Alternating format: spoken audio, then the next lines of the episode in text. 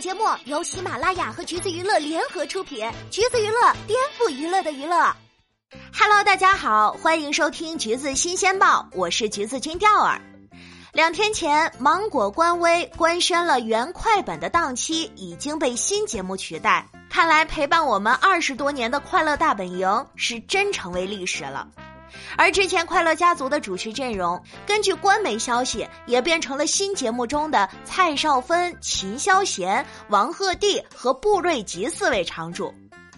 节目更新换代再正常不过了，只是对于快本而言，这档开播时间超过二十年的综艺，也是见证了无数人的青春。如今也要画上句号，大家难免会觉得不舍，有心酸，也会有忍不住的怀念。九七年，芒果为了筹备上星，同时也为了和京视的收视王竞争，于是推出了《快乐大本营》，主持人拉来了当时还在芒果实习的李湘，而第二年在央视主持大风车的何炅也跳槽到了芒果，于是快本有了最初的主持阵容。第三年，随着李维嘉的加入，快本又有了外景主持，人员配置不断完善，内容也在不断的创新。创立之初，节目就结合借鉴了当时综艺的各种形式，在成为国民级综艺的过程里，如今在韩国综艺里大热的读唇语猜词游戏，相同的模式更早被呈现，则是快本的游戏《快乐传真》和《心有灵犀》。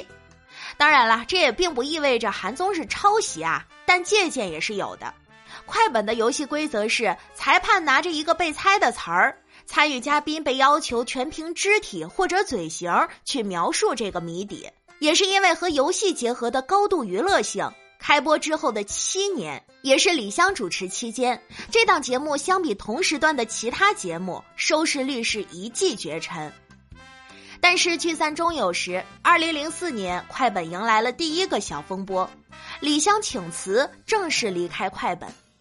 元老离开，收视率也陷入了低谷。对于节目组来说，要变还得是脱胎换骨的改变。维嘉从外景主持转移到了棚内，而紧接着超级女声的余热，主持人的选秀闪亮新主播也拉开大幕。五个月之后，冠亚军杜海涛和吴昕也拿下了快本主持人的入场券。而至于谢娜呢，早在九九年就因为电影宣传，第一次出现在了快本。在经历三去三留后，同一时期，他也从嘉宾成为了新主持。至此，铁三角正式扩充成了快乐家族，人员变动不少，但是质量并没有因此下降。内容上主题更鲜明了，快本也再次迎来了黄金时代。作为曾经各艺人的内娱首秀舞台，快本也带来了无数精彩瞬间。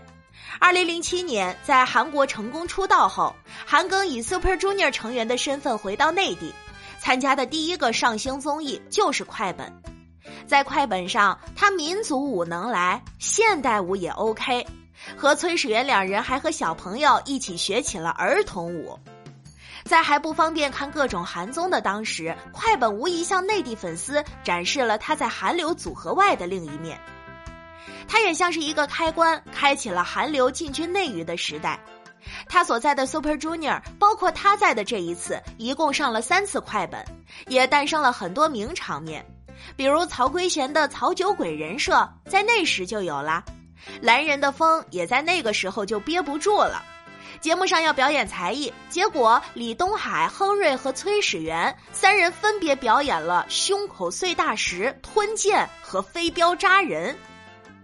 二零一四年，师弟 XO 同样把快本作为在内娱的综艺首秀。那时的黄子韬在粉丝心里还是个有黑眼圈、会功夫的功夫熊猫，也是没想到上了综艺却成为了受伤的老实人。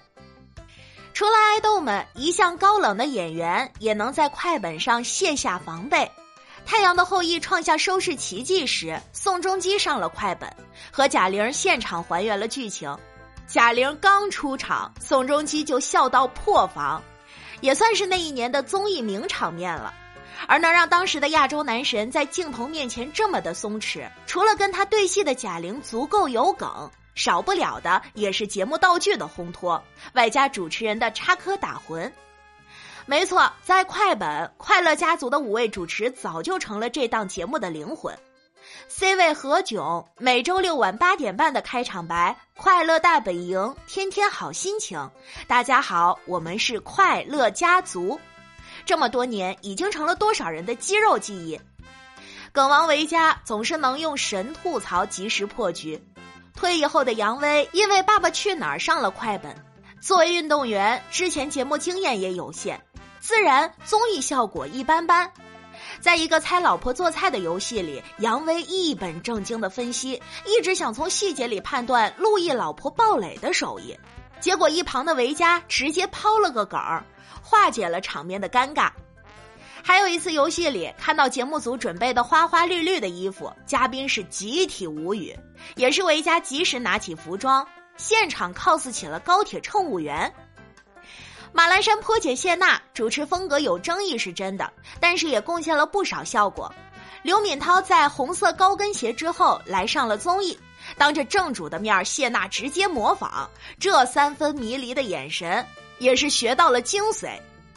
谢娜的胆子大，没包袱，腾格尔来了也照样当着本人的面模仿。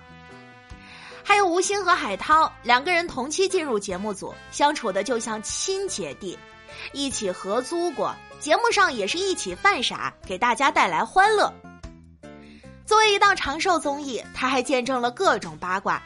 佟丽娅和陈思诚早年上快本宣传北爱，被 Q 到互送祝福时，男方还是比较官方的，可到了女方这儿呢，犹豫了一会儿，是直接让大家祝福他俩，而对面的陈思诚一副没想到的样子。看来是没有提前沟通就直接公开的节奏啦。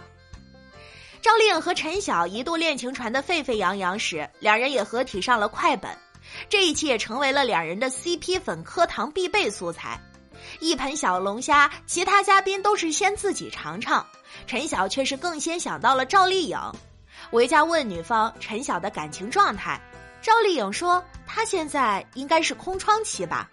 但比他的回答更值得琢磨的是表情，有迟疑，也有犹豫，还有男方这种几乎是等于表白的答案。维嘉原问题的大意是：你们这种关系是仅仅营业，还是私下本来就很好？陈晓说：我们从《陆贞传奇》开始，当时默默无闻到现在，有那么多人能够认识我们，我们是一直走过来，所以特别珍惜。我也希望能够把这份感情尽量的去维系，去珍惜它。然而，随着收礼物事件的爆发，谢娜因为生孩子再度请辞，导致主持阵营的不断变化。疫情期间对娱乐节目的管控，导致一段时间的停播。种种因素吧，让节目的收视率一跌再跌。即使八月有了丁程鑫的加入，也还是没能让这档长寿综艺再次支棱起来。理性来看，一档节目能延续二十四年。如今收了，其实是并不意外的结果。可是毕竟是时间啊，二十四年早已让快本活成了一张湖南的名片。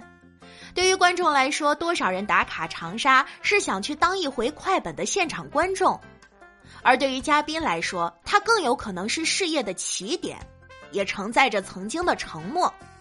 就像 TFBOYS，《快乐大本营》是他们三个上的第一档电视节目。还在《快乐大本营》的时光机里面保留了一封写给十年后自己的信。而如今这档节目的谢幕，很多人会不舍，但是呢，却并不可惜。唯一的遗憾，也许就是没有最后一场告别录制吧。那么，就让曾经被陪伴的我们来挥挥手，做一场体面的告别吧。最后，第二想问问大家，属于你的快本名场面是哪一个呢？欢迎在评论区跟我们一起分享吧。好啦，今天的节目呢就是这样了。如果你想获取更多有趣的娱乐资讯，欢迎搜索关注“橘子娱乐”公众号，时髦有趣不俗套，就在“橘子新鲜报”。我们下期再见喽。